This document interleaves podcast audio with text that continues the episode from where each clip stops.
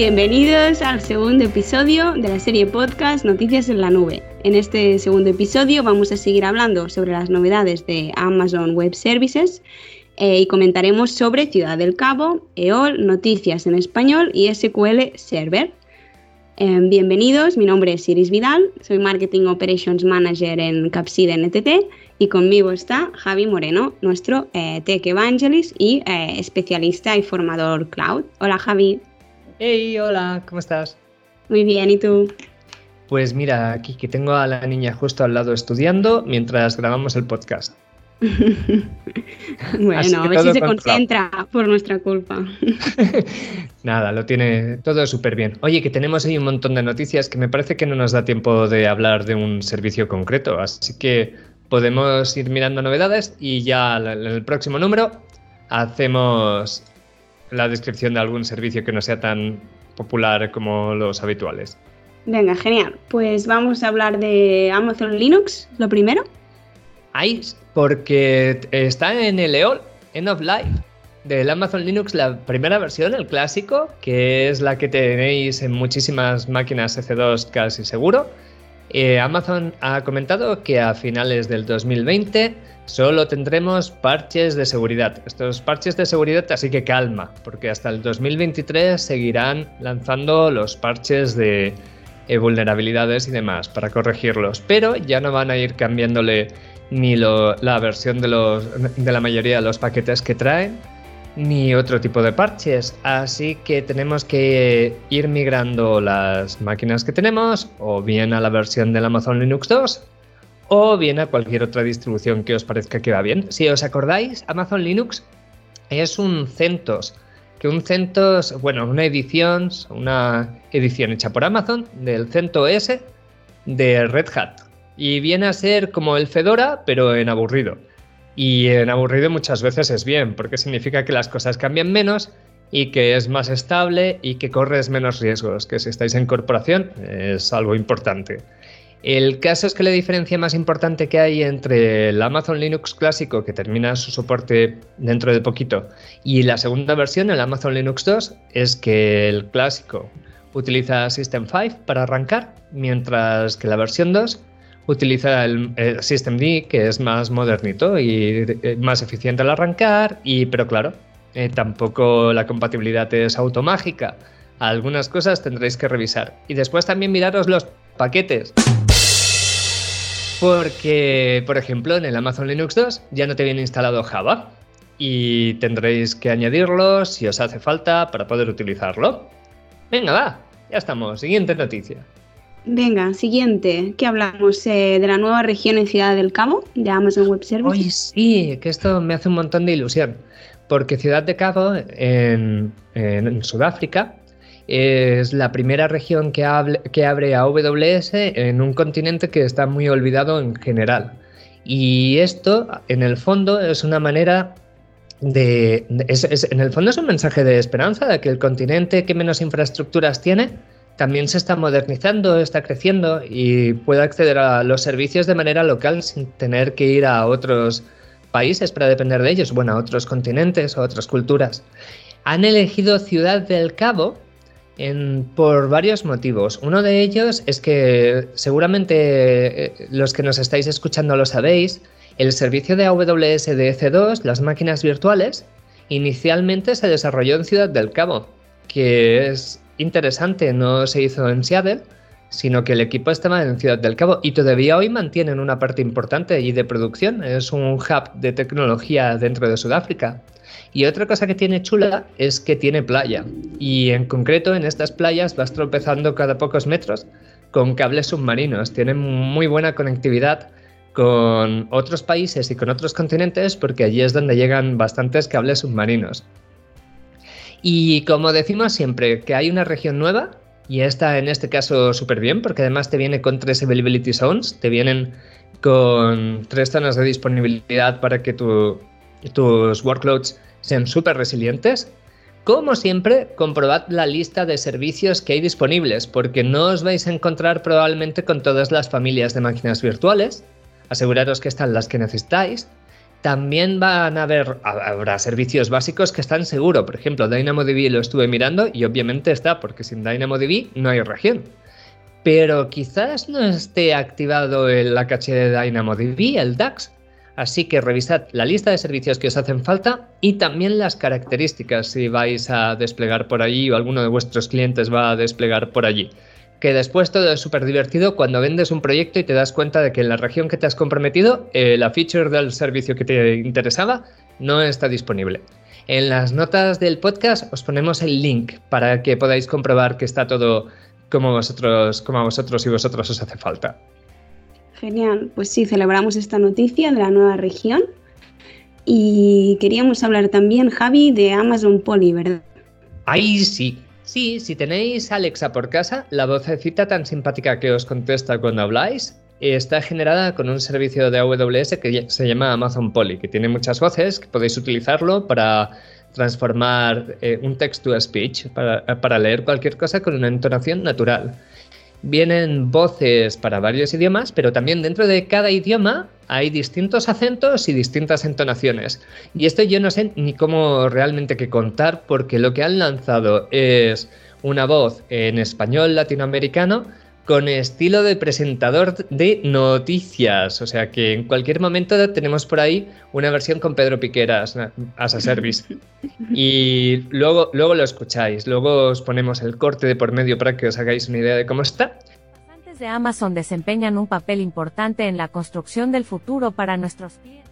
Y yo exijo desde ahora que haya también una voz de locutor de fútbol, por favor. Muy buena idea.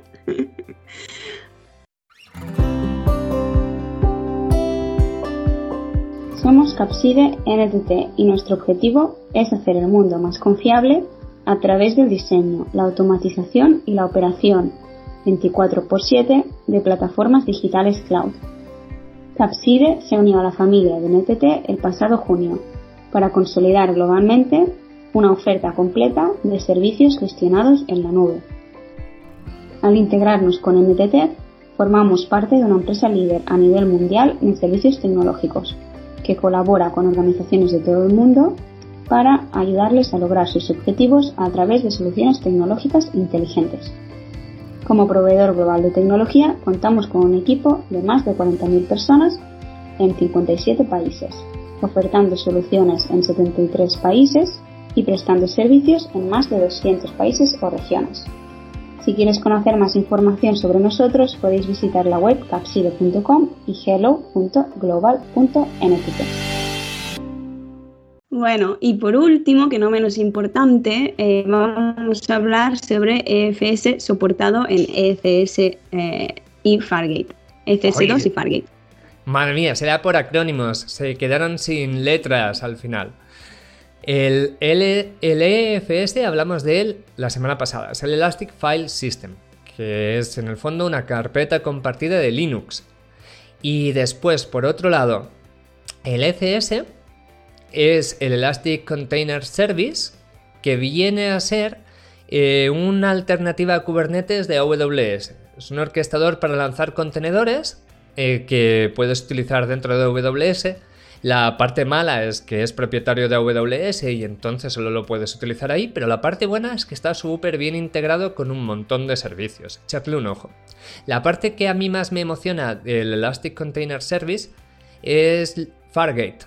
Que Fargate, otro día hablamos con más detalle, pero Fargate es correr computación, ejecutar aplicaciones sin necesidad de tener que cuidar de la infraestructura, es decir, tú no manejas máquinas virtuales con todo el dolor de cabeza que tiene el parcheo, la resiliencia, la capacidad, el escalado y demás, sino que directamente tú lanzas contenedores y que AWS ponga la infraestructura y cuide la infraestructura. Está súper chulo Fargate. Y otro día hablamos con más detalle de esto, pero te puedes pensar que es un lambda sin las limitaciones de lambda. Eh, y puedes ejecutar cualquier imagen de Docker.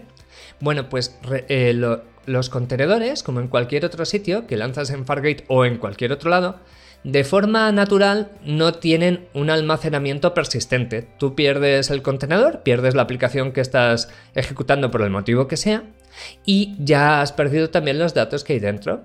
eh, normalmente lo que puedes hacer para evitar esto es decirle a tu contenedor que pueda acceder a un volumen, a un disco y que escriba en él.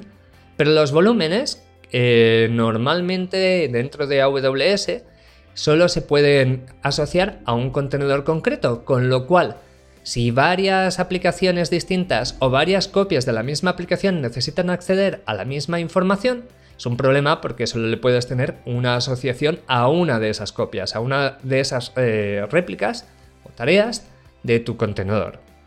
Pero al estar soportado desde hace muy poquito el Elastic File System con Fargate, lo que puedes hacer es montar una carpeta compartida dentro de Fargate.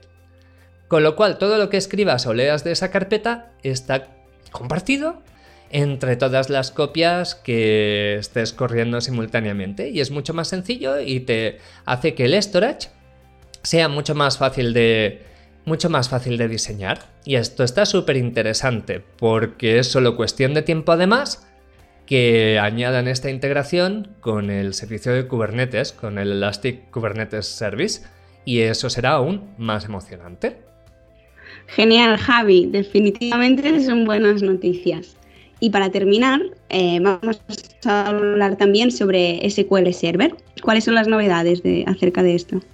Bueno, pues seguramente si estáis corriendo bases de datos relacionales en AWS y tenéis sentido común, ambas cosas, estáis utilizando el RDS, el Relational Database Service, que ya sabéis que lo que hace es cuidar la mayor parte de las tareas de mantenimiento de las bases de datos las hace Amazon por ti, no te tienes que preocupar por ellas. Ha habido gente que, cuando se ha dado cuenta de que tenía opciones como Restore Pointing Time a un clic de distancia, pues se han echado a llorar directamente de alegría e ilusión. En los motores soportados tenemos varios, pero uno de ellos es el SQL Server, que es la base de datos de Microsoft, que el soporte es bueno, pero que algunas de las características que otros motores sí tenían no estaban, no estaban disponibles para el SQL Server.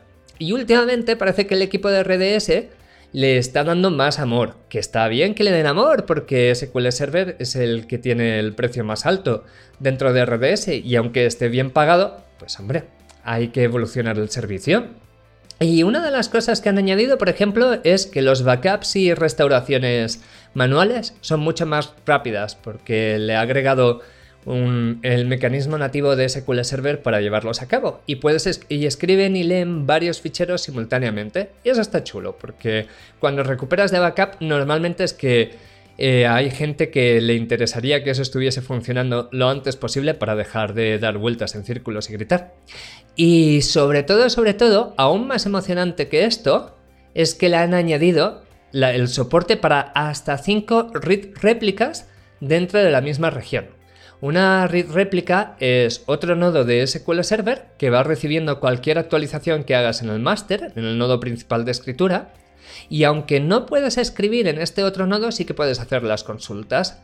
Con lo cual, la operación que en muchísimos casos es más habitual, por ejemplo, eh, hacer las queries de agregados o cualquier operación que consuma, que consuma de verdad recursos en ese SQL Server, lo puedes distribuir en, en hasta 5 réplicas. Aumentas el throughput de lectura de una forma muy sencilla. Y al final, esto hace que esos informes que estáis generando en vuestro SQL Server principal, que están haciendo que se hunda el rendimiento de la máquina porque pedís unos agregados totalmente absurdos y que además están impactando en el resto de usuarios que escriben, que tratan de escribir su carrito de la compra en SQL Server, ahora puedes coger y montar una réplica para hacer esa analítica, para hacer esos informes. Y si no lo hacéis, me presentaré en vuestra casa a las 3 de la mañana a cantaros corazón marinero, porque es que realmente es súper sencillo hacerlo.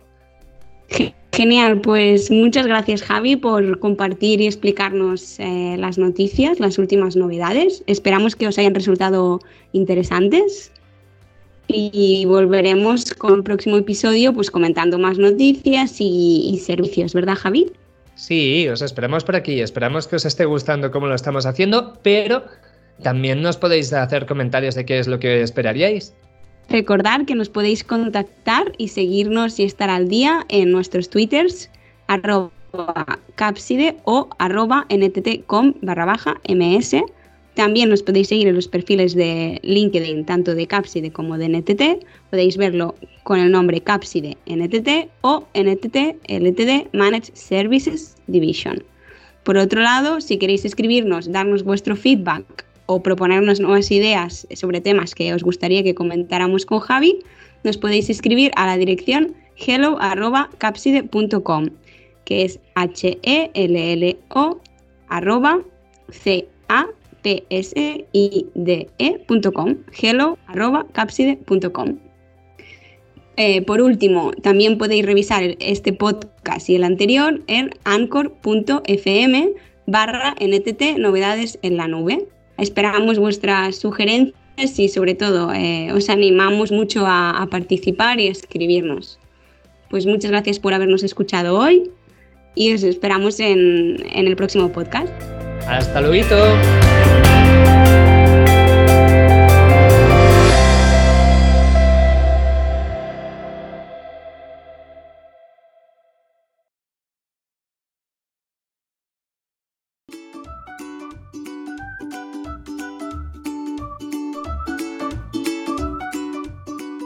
Bueno, bienvenidos. Mi nombre es Iris Vidal, soy Marketing Operations Manager en Capside NTT y conmigo está Javi, nuestro... He dicho mal el nombre, Javi. Voy a empezar No pasa nada. He dicho Javier. no puede ser, ya lo tenía. Pues me parece, yo qué sé, esto parece casi los X-Men. Venga, va, le damos Son las tomas falsas. Venga, va. lo, lo tenía, lo tenía.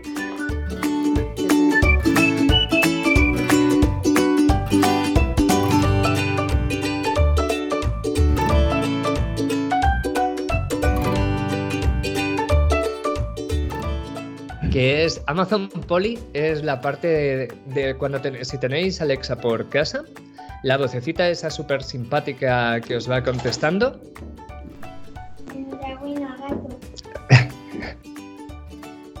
si tenéis Amazon por casa, si tenéis perdón... Oh, hola Iris, buenos días. ¿Qué tal? Un abrazo a mi gato desde aquí, por